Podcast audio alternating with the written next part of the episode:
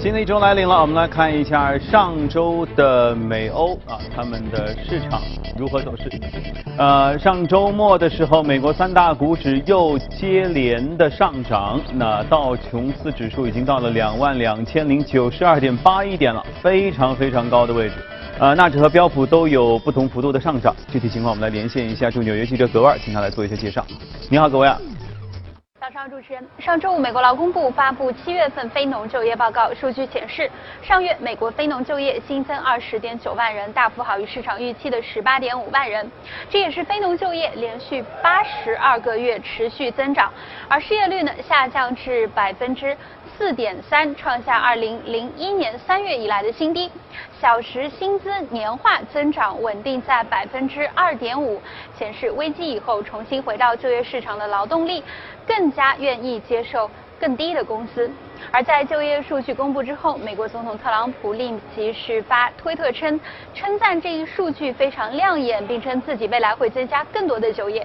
不过事实上呢，据统计，过去六个月非农就业平均新增十七点九万人，不及二零一六年每月平均新增十八点七万人。与此同时呢，高盛的首席经济学家也表示，考虑到失业率已经处于历史低位，目前的非农就业。新增趋势可能并不是持续的。高盛的经济学家预测，长期来看，非农就业新增可能会回落，稳定到十万以下。而明年的，薪资年化增长则可能会攀升至百分之三。主持人。确实啊，数据再好，但最终其实还是会有一个天花板。只不过什么时候开始数据有所掉头向下？今天我们回头和嘉宾会聊到，在一个美好的数据背后，细分之后看啊，换一个角度你会发现更多。看一下欧洲市场，欧洲市场呃受美股消息的影响，上涨幅度还很高，尤其是法国 CAC 指数上涨了百分之一点四二，五千两百零三点四四点；德国 DAX 指数一如既往的非常强劲，一万两千两百九十七点七二点。我们来连线一下驻欧洲记者薛娇，请他做一个介绍。你好，薛娇。好的，主持人，上周五远好于预期的非农数据推动了欧洲股市出现明显的跳涨，并将涨势一直延续至了收盘。欧洲斯托克六百指数收涨百分之零点九七，报三八二点六一。涨幅较大的法国 CAC 四十指数盘中一度上涨约百分之一点七。此外，企业财报仍是影响欧股走势的主要原因。总部位于苏黎世的瑞士再保险公司周五公布财报显示，上半年的净利润从去年同期的十八点七亿美元下降至了十二点一亿美元。财报公布后，公司股价收跌百分之三点一一在斯托克六百指数中跌幅最大。而与此同时，苏格兰皇家银行则宣布实现了三年来首次的半年度盈利。尽管支付了五十五亿美元的罚款，上半年该银行仍盈利九点三九亿英镑，去年同期则为亏损了二十亿英镑。早盘时，该银行股价跳涨百分之三点六，拉动了富时一百指数走高。财报中，苏格兰皇家银行还表示，准备把阿姆斯特丹作为英国退欧后新的欧洲总部，着手于从伦敦移出部分的岗位。爱尔兰总理瓦拉德卡周五称，不确定在十月份的欧盟峰会前，退欧谈判是否能够取得足够的进展。他建议成立新的欧盟英国关税同盟，同时英国需要与欧盟签署深度的自贸协定，并重新加入欧盟的自由贸易联。联盟，主持人，好，谢谢薛娇。你有没有发现哈？最近这几周都是这样。美国公布一个数据，这个数据呢很好，于是呢美股稍微涨一点，涨了百分之零点一几啊，零点二几，这三级已经很高了。然后欧洲市场呢，咣当一下，至少百分之四点几的涨幅到一点几的涨幅，就像刚才上周我们看到一样。为什么会出现这个情况？欧洲人民为什么这么高兴呢？其实恐怕一个一个原因就是美股已经很高了，所以你让它再艰难的往上涨，涨已经就是很好的了。但是在这一片繁华背后，有没有一些值得去警惕一下或关注一下的小小的危机呢？今天我们和嘉宾一起来发现一下。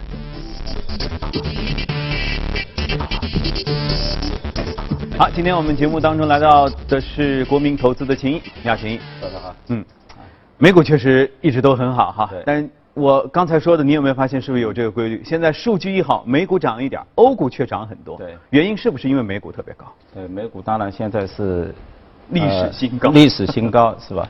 那个，因为它的财报也很好，现在大概是百分之九十四十的公司都已经公布了它的那个二季报啊。嗯。那么业绩的同比增长的话，也在百分之十，相当的一个靓丽，是吧？那么上周的话，我们看到标普是涨了百分之零点二，是吧？那么中国其实也是涨百分之零点二，两两个很接很接近。嗯。那但是我们看到啊，就是说你去把它就是涨跌幅的来给它做一些排序啊，你会发现它一周标普五百就是五百个成分股啊，就上涨的股票在三家，但是呢，就是上涨百分之十的有三家。嗯。那么这三家的话，行业的话集中在，比如说是基因检测，那对应了我们中国的那个华大基因的那 Illumina 是吧？还有就是现在很火爆的锂电池啊，像 FMC、SQM 啊这些锂电池涨价是吧？还有一些化工的一些材料，其实跟中国很接近，他们的那个行业的一个原因都差不多，这个差不多。但是你去看它的下跌，它超过百分之十十的有十三家。就是跌幅在百分之十，同时跌幅在百分之五到百分之十之间的有二十七家，嗯，所以接近百分之十几的股票，它的跌幅都很大，远远超过指数的跌。那为什么会出现这样现象？就是我们的那个标普五百，它是一个市值权重的，因为上周整个苹果它的业绩公布很好，因为它的市值占比很大，它七七千亿美金的市值啊，是吧？所以呢，但是如果你去把整整个一个标普作为一个等权重的，就是我每一个股票，就是像那个道指，道指是三类，它是对每人一票，大家等权重的话，你会发现其实标普上周它是下跌了已经，啊，下跌百分之零点。也就是说，在美股里也开始出现二八分化，对，好的那些特别好，然后呢，剩下那些是叫被平均，对对，或者是叫被涨了，是。所以呢，这里面的话，为什么讲？就是说，现在所有人对它目前的市场的一个波动率，大家都都盯着它的一个 volatility，因为很低，现在十点多，最低的时候九点几，是吧？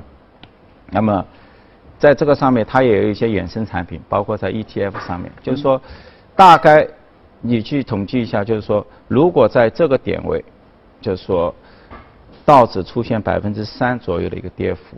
是吧？当然，这个只是假设，因为现在在开始慢慢的在松动。我们指的就是你几家大的在涨，但是很多它在慢慢的松动。嗯。百分之三，那么这个 VIX，那可能它会跳到十三、十四。那绝对值的话，一个月的这个这个期期货的那个 VIX 的话，它可能会跳升百分之五十以上。那么这个这这种 trade 的话，就是对交易而言的话，就是一个比较低的的，就是说。波动率外加一个比较高的一个指数，那么以及一个潜在的一个，就是说它的一个上升的一个幅度，那么使得这种交易的话，我觉得还是蛮有吸引力的，是吧？因为我们再来看一个数据就知道，你看那个沃伦，包括那个沃伦巴菲特的一个股票，它是连涨六天，但是现在也也创了新高，但是它周五它公布了它的一个财报之后，其实它的盘后已经开始下跌了。跌幅大概在一点五到一点七之间，因为大家都预巴菲特肯定盈利，但实际上它的那个同比是下降的，因为它的保险市场原来依据他认为它盈利五亿美金，但实实际上是亏损的。嗯，那当然是它的那个其他的一些业务。啊，就是说它的一些传统的，尤其是铁路啊，铁路非常好，因为它的这些煤炭啊，这个从中国也看得出来的是吧？棉花、煤炭这个运输量大增，价格也上去，所以它这个业务的话，增长都超过百分之二十几。但是呢，就是它的一个大头，它的金融、它的保险业务里面的话，是对它形成了一个嗯。一定的一个拖累，是吧？所以你看，你研究市场这么多年，是不是说普涨的行情代表一个市场的健康？有跌有涨是常态，还是说这里面已经就开始出现了一些危机？然后到盛极而衰的时候，大概又又会是一个什么样的分化的现象？就我觉得你去看美股是吧？尤其是今年呢，就是是吧？就是说它很分散，就是行业之内大家也分散，有的涨得很高，就是。我们 A 股的话，股息同涨或者同跌，这样的话导致它的一个 对它的一个波动性会比较大。但是你现在今年看美股，为什么它的 volatility 那么低？对啊，就是说始终是有涨有跌的这么一个架势。你去把它的图看打开了，有创新高，但有很多已经是基本上回调已经超过百分之十五以上的个股的话，是比比皆是的。啊，也有跌很惨的。我我指的是叫它的一个高点，就是指数你现在在一个新高，但是呢有五十二周新高的股票，但是很多它已经其实离开五十二周已经下跌百分之十到百分之十五了。你像那个上周出来的这种 T 吧啊，这个是很大型的这种仿制药的一个巨头，那它股价居然可以跌百分之四十。啊，就是几天它也在对，就市值的话一下子降到两百多亿美金，是吧？嗯那这个。也就是说，它的一个分化很大，不是说你有一个创新高的股，那么大家都可以涨，是吧？嗯这个这个还是对，就是不是我们看到的、想象中那么好的那个美好的东西对对对啊啊，OK，嗯。那么如果面临这样的情况，是不是预示着美股到头了？那么如果在这样的一个情况下，可能延续多久，它有可能会掉头向下？我觉得就是说，的确现在已经是一个高位，是吧？嗯大家期待都很大。那么，如果后面如果传统的，包括像金融啊，包括是油气啊，油气其实今年上来很看好。嗯。但是呢，实际上油价的走势出乎绝大多数人的意料嗯啊。我昨天看那个全球最大的，就是说，号称是一个石油皇帝的一个对冲基金，它昨天已经关闭了，就是说今年它的亏损是百分之三十。嗯。啊，就是他把自己的石油基金关闭了，就是说油价太难弄了，是吧？然后其实今年的油股，因为你 Trump 上来之后，他对油气其实他是一个开放态度，是吧？而且是放松管制，是吧？放，但是实际上的一个走势是跟大家差距，就是说在这样的一个前提下，但是你去看推升标普的三大驱动力，是吧？无非就是来自一个油气，一个银行，还有一个是信息科技，就是这几个是一个主力板块。信息科技。大家是已经是挖掘的很透很透了，嗯是吧？包括我们前段时间电台反复说的，像这种半导体。但是其实你去看半导体上周的话，已经出现百分之五以上的跌幅，尤其是一些设备类行业很火爆，是吧？包括中国后面一八一九年有大规模的这个八元、十二元的这个工厂的一个投入，但是设备类股票已经开始，包括它的一个存储类股票也开始出现了一定的一个下滑，就是大家可能是已经。因为这些也都是一个周期性行业嘛，是吧？嗯。所以，那你也不不能说它的下滑是因为整个市场到了高位开始出现衰败的迹象而下滑，那也有可能只是季节性的原因。对，就是说，当然它是一个滚动的，我们就是说，那么你始始终不断的一个是一个小步往上冲的时候，嗯嗯那么就像刚刚电台也也在说，包括像比特币，因为它也有很多其他类的一个资产啊，大家都在争。这个市场的一个眼球是吧？这个就是说，希望你的把那个资金流入到我们的。那你现在美股到了这么一个高的一个位置了，是吧？那是不是有一些那个这样的一个松动或者其他一些大类的资产是吧？或能够把它吸引过来是吧对。啊，不过其实是这样啊，我觉得虽然市场很高，就大家也担心它有下跌的可能性，只要不暴跌，实际上这里面还是有一些投资的机会可以抓，对不对？就普涨有普涨的玩法，这个二八分化有二八分化的玩法。那么在目前这样一个大家都担觉得有点高，有有点担心，可是基本面总体上都还行的情况下，呃，如何来抓这个投资的脉络？我觉得就是说，我之前也谈到是吧？那个就是，比如说欧洲，我也我也不错是吧？那欧洲现在现在涨了，但它的这个货币啊，嗯，欧洲的一个货币欧元是吧？今年涨了百分之十二，但是大家呢就是说，看法可能会更有更高是吗？那么像它的一些零售啊，它的一些金融啊，包括它一像本地的一些公用事业，那公用事业的话，就像。李嘉诚在三年之前就在大规模的一个投入，是吧？几百亿美金进去了。那我们现在再看，当初在波动欧元大幅度下跌的时候，我们觉得那个超人的话是奇书一招。但是回过头来看，今年这个欧元的一个上涨，本包括这些公用事业类、电力这些企业的一个上涨，那么说明它又是战争在这个市场的这个阶段了，是吧？包括我们对，包括我们像那个。啊，就是新加坡的丹马锡这种大型的主权基金是吧？它现在也开始大规模的往德国去，是吧？其实我们之前中国有大量企业在看一些德国企业是吧？那么就是说他们也在从它的一些制造业啊、机呃机器人啊、制造业啊或者一些制药啊，他们也在开始往上面收是吧？那么这也是一种分散的，因为我个人感觉就是美股的话，大家研究的已经是。非常透了，就是是吧？所有的这个估值能够想象到了，大家都已经是摊在这个桌面上。那你你说你一定要再去找一些超额回报，可能还是要往欧洲啊，包括现在中国是吧？中国因为其实态度大家已经发生了一些明显的变化，就是从下半开始，大家都在开始看这个中国，包括中国的这些互联网企业，其实很不错，真的很多都是完全自主创新的，像阿里巴巴这些、腾讯这类，因为你去看它的业绩增长，它已经完全超过它的那个 Facebook 加那个 Google 加它的那个 Priceline 的组合，就是中国的自身的一个互联网的组合，对吧？就是说这样的一个，你从它的二季报的业绩明明显看出，但是你的一个市值的话。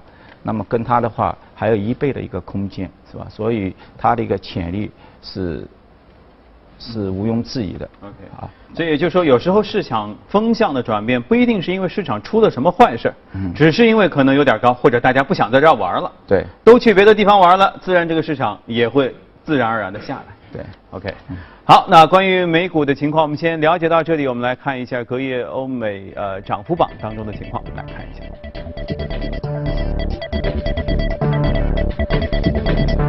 在涨幅榜当中，我们能看到联合企业啊这个行业涨幅最高，接着是金融和基础材料等等。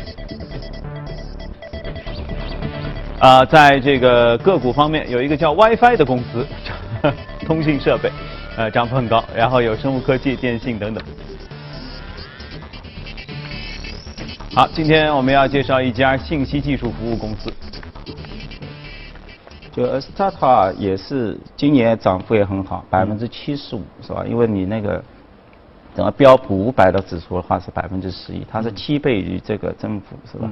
那么对，那都用在这个云计算、超大规模云计算、数字中心建设之类的。就之前这家公司的话，它的那个创始人，它一些技术都来自于思科是吧？所以说，思科呢是这个路由器里面的这个以太路由器。的里面的龙头啊，目前还是，嗯，但是呢，你去看思科一四到一七年，它的股价已经停在那里了。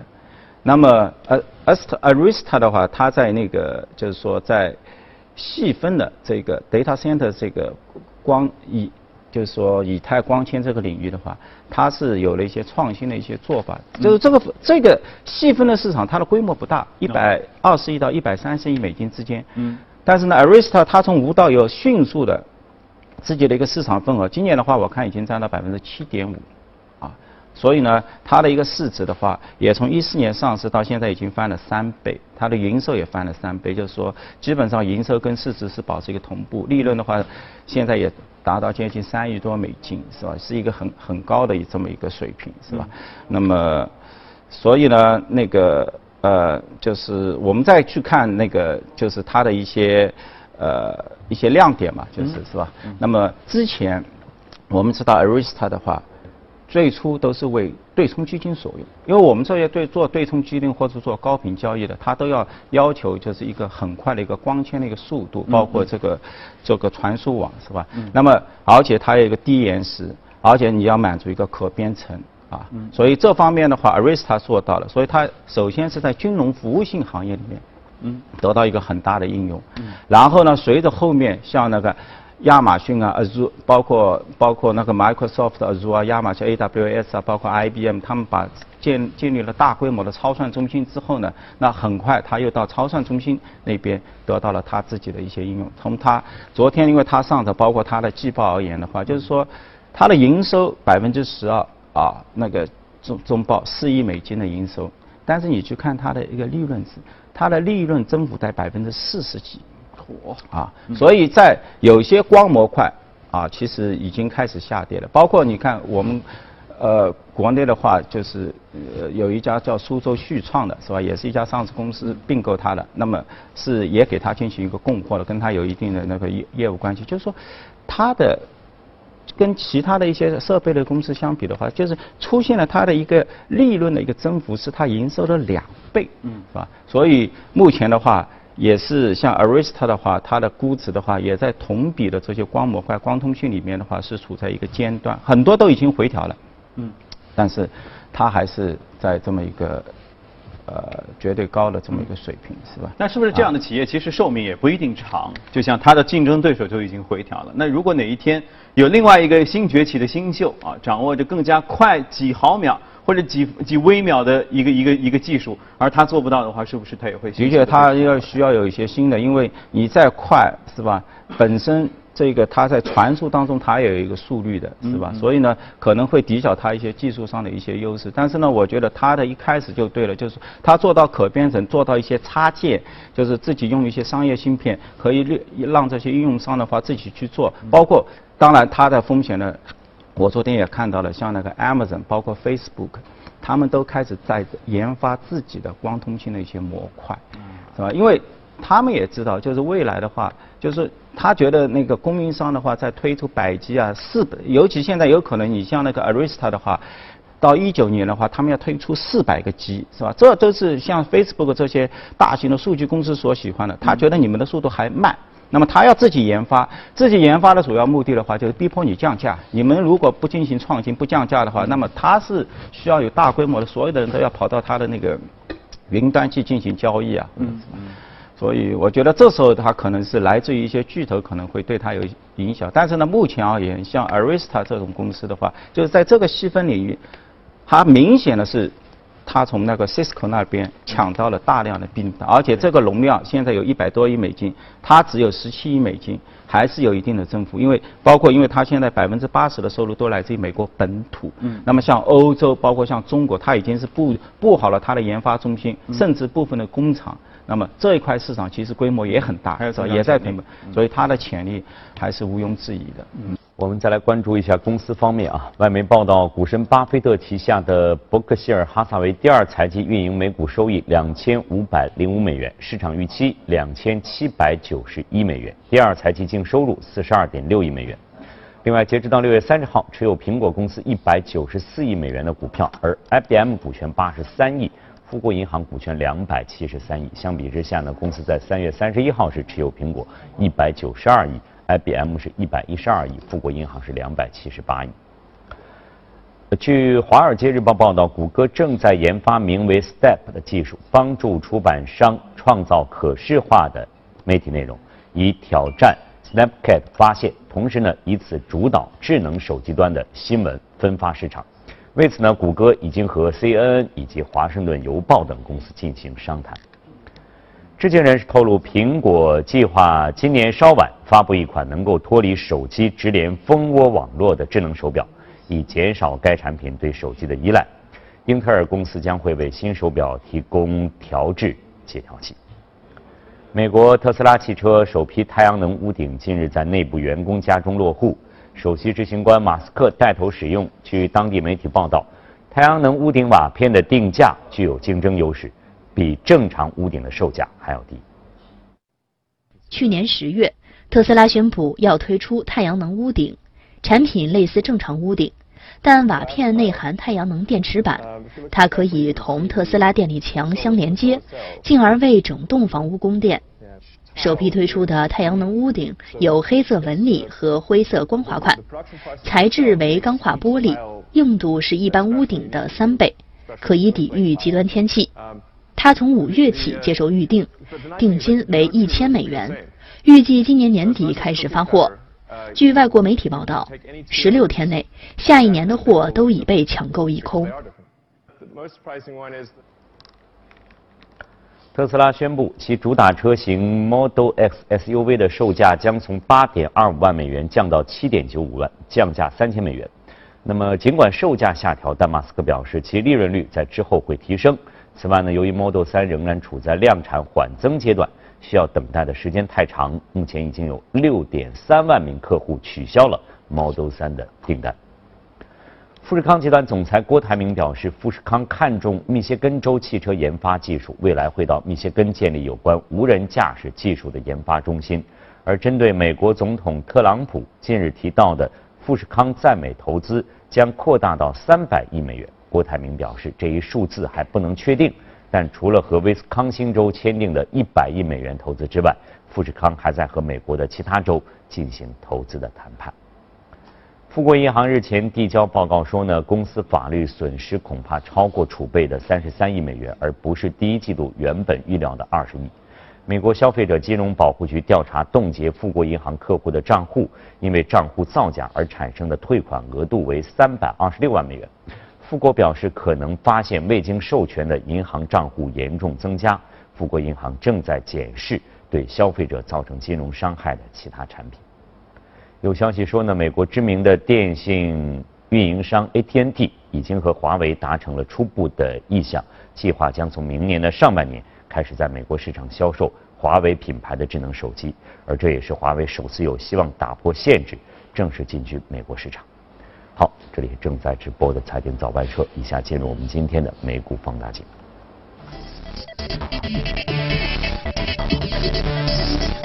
好，今天的美股放大镜和大家说到这家公司啊，其实你既熟悉也不熟悉。呃，在线订餐服务 Grab，呃，虽然这家相信大部分人应该没有用过这个服务啊，国内没有，没有但实际上有一个大家很熟悉的对标的一个，嗯，中国的互联网企业叫饿了么。对 啊，其实他们的玩法大概一模一样，是吧？它就是一家送外卖的公司。送外卖公司。嗯对。我们看到那个周五的话，它有一个公告是吧？就是说收了 Yelp 的一个 E twenty four 的它的一个订餐的一个平台，嗯它收购了，花了两点六亿美金。嗯。那么这个结果的话，我觉得美股也是蛮神奇的，就是说。从今年开始，我们看到它的一个中小创跟中国一样，它的中小创也不好，嗯嗯是吧？就是说都是大型股票在涨，中国也是创业板，是吧？呃，中国的中那个那个中板还可以，就创业板不灵，是吧？对那么我们知道，你整个一个创业板你要涨，一个无外乎一个你要有并购，嗯第二个呢你要有一个比较高的一个投资利润率。那么这两个的话，可以促使你的股价上升。所以呢，周五你去看它的 Yelp 跟那个 Grab，它两家市值。就是说，在一个指数平的一个情况下，它增加了十亿美金。嗯啊，但是呢，你就是说，你只是一个 Grab 就收购了 Yelp 的一个业务是两点五亿美金，中间发生值只有两点五亿。嗯。那最终的话，两家公司的合计的市值却增长了十亿美金。嗯，加法变乘法了。啊，对，那就体现了它里面的一个，就是说，Yelp Twenty Four，它把这个业务对它自身而言，两点五亿美金，它便宜了，因为紧接着 Yelp 它宣布啊，周五的时候他宣布收到这个钱之后，他马上要进行两亿美金的一个股票的一个回购。嗯嗯。那么对股东的话是一个信心的一个支持，包括他自身业务也不错，其实也都出现了百分之十五以上的一个增幅，是吧？但是呢，那个 Grab 的话也更好，因为 Grab 它自身已经它的一个平台数量已经很很大了，那么增加了那个 Yelp 的几万间那个餐馆之后，嗯那么大家市场可能可以看到其他的一个新的一个，嗯，就是说就是说协同的一个效应，因为毕竟它收购的 E Twenty Four 在整个一个毛这样的一个就是说食品销售收入啊，就是说我就是说你来送次数我不管，就是说因为它的收入取决于就是说你过来的一个食品，它大概是他们算了一下是在六点五亿到六点六亿美金之间这么一个水平是吧？那么这么一个水平的话，如果是估值到那个 Grab 的话，它估值应该是可以到八亿美金。那么现在你只花了两亿美金，嗯所以这个市场的话，马上对这个交易的话做出了其他一些新的一个反应，是吧？像我，那我先来问一下，这个在订餐服务市场，这个 Grab 在老美那里算是排行第几？这应该是当然是 number one。那么还有其他一些跟它算是齐头并进的竞争对手吗？还是说已经我觉得上市的还是比较少，可能还是以 Grab 为主，因为它现在市值的话大概也在五十亿美金，四十五到五十亿美金之间是吧？那在美国这个订餐服务和我们这儿使用像饿了么这些叫餐服务有什么区别吗？还是就是一样一样？我看了一下它的财报，可能就是它的，呃，第一个是吧？美美国人呢，因为吃的比较简单，嗯。是吧？所以呢，它的一个累积的一个激活用户数量，我看它也只有九百万。啊，就是说跟中国的一个庞大的一个基数不可比，是吧？对。同时呢，光上海好像 就就就很厉害的一对它一天的话，像 Grab 在这个平台上的话，送餐量大概在三十万份左右，才三十万份。三十万，那数量的话也不多，是吧？嗯嗯？你看它的一个金额，因为它它有统计一个季度的一个金额季季度的一个金额的话，就是看出它的每单大概在三十美金。那么可能比中国的饿了么，我们可能是二十多块、十几块也可以起送它，它这个平台是吧？所以呢，基本上的话，但是呢，市场现在对这样的一个企业，它还是给了一个比较高的一个估值。你像 Grab 的话，我看它的它的 EBITDA 才一点六亿美金，但是你现在估值要到四十几亿，那相当于给到三十倍。那么我觉得这背后的一个逻辑的话，可能认为这个市场的一个用户数九百万还远远没有达到那个天花板，这个跟这个互联网的这个用户数量。那么 Yelp 呢？它为什么把它卖掉？因为它回归到自身的这个广告业务。当然 y e l p 自身也有问题，就是说它的就是说竞争对手就是 Google，包括 Facebook，所以它会很激烈，是吗？Grab 呢，毕竟它还有一个送餐的一个这么一个靠人工的这么一个 service 在里面，是吧？但送餐服务啊，曾经有看过说美国和中国的区别当中，嗯就有很明显的，比如说用人成本。那肯定是中国要便宜嘛，对。不管说我们现在是不是有用人的缺口啊、招工难等等，那这这个这个硬的工资收入的这个比差价肯定是在这个地方，对。吧？其次是交通工具上，嗯。我们中国有很多是开那个助动车、电动车然后呃目前出了很多规范哈，交通上要要对他们进行一些管束。嗯，呃，但是至少那个东西也比较便宜，成本低。对。美国没有那么多窜来窜去助动车，必须都得开一个正经的那个那个那个小汽车吧，嗯或者像蜘蛛侠一样骑个自行车，大概，对这已经就是就是很，可是使用成本上还是美国要比我们中国要高很多。嗯那在这样的情况下，它这个一样的送餐服务的这么一个企业，还是能这么受市场关注啊？因为整体的话，你可能到美国，它的整个一个就是说吃的价格也比较高，是吧？刚刚已经说了，它这里面的利润平均还高对，所以所以这种企业 Grab 也很奇怪，你看它从 IPO 上市的第一天开始，它就是盈利的，一直到现在，是吧？它始终处在，但是呢，盈利的。点也不多，是吧？因为 EBITDA 大概一年也就在一亿多美金，一个季度在三千五百万美金左右，是吧？但是呢，我刚刚已经说了，就是说，考虑到它整个使用这种服务的人数，它还有一个增长的一个空间，所以现在市场始终给予了，就是说它的一个估值的话，我觉得是可以跟 Facebook 是抗衡的。啊，就是当当然它的盈利能力各方面过了，就是大家觉得它还有一个 potential 是吧？因为它我刚才说，就是像这种企业的话，它还是可以去收购。你看它收收购的那个 Fuller，收购了 E Twenty Four，那么这两家企业的话，很快会在一八年它的给它带来百分之三十的 EBITDA 的一个增量。因为我给你一个相对高的一个估值，你去做收购，只要是这个是企业是盈利的，最终的话还是会在报表上这个就是税息利润上面的话，给我提供一个支持啊。嗯但一样，所以对比的时候，我就想到了饿了么还没上市。嗯那同样的这个这个逻辑，更加广阔的市场，这嗯。这巨大的中国市场，劳动人民有待挖掘，嗷嗷待哺的。对。当然了，中国菜点起来是复杂一些，是。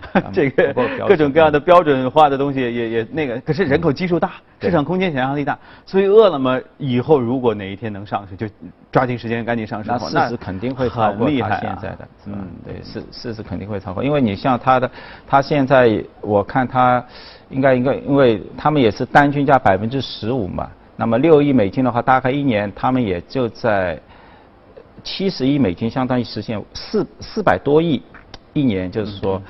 上面订餐的所有的一个金额，但我相信饿了么是远远不止这么一个金额，就是啊。就由此可见啊，吃饭这件事情是全世界人民都必须跑不掉的事情。然后希望简单一点或者懒惰一点，在家待着就叫餐服务，看来也是一个全世界对 普遍的一个共性哈。从这个方面来看，以后这种叫餐啊、送餐上门这些这种服务类的东西，恐怕还是有很多发展的空间。好，热股方面资讯我们先聊到这里，接下来把时间交给李欣。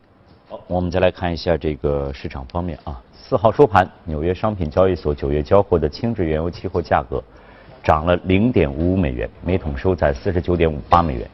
十月交货的伦敦布伦特原油期货价格上涨零点四一美元，每桶收在五十二点四二美元。另外，巴克莱近期公布了油价预期，预计石油市场将在本季度回调，但布伦特原油会在今年第四季度上涨。对于近期委内瑞拉的政治风波，不少分析师认为可能大幅推高油价，但巴克莱却不这么认为。巴克莱指出，影响油价的关键因素在于库存。他认为呢，本季度油市基本面将持续波动，库存下降前出现的油价上涨只是暂时现象。另外，纽交所黄金期货市场交投活跃的十二月黄金期价四号比前一交易日下跌了九点八美元，每盎司收在一千二百六十四点六美元。九月交割的白银期货价格下跌了三十七点八美分，收在每盎司十六点二五二美元。十月交割的白金期货价格上涨了四点四美元，收在每盎司九百六十九美元。另外，四号纽约汇市尾盘，一欧元兑换一点一七六三美元，一英镑兑换一点三零三六美元，一澳元兑换零点七九二八美元，一美元兑换一百一十点六八日元。好，这里是正在直播的财经早班车。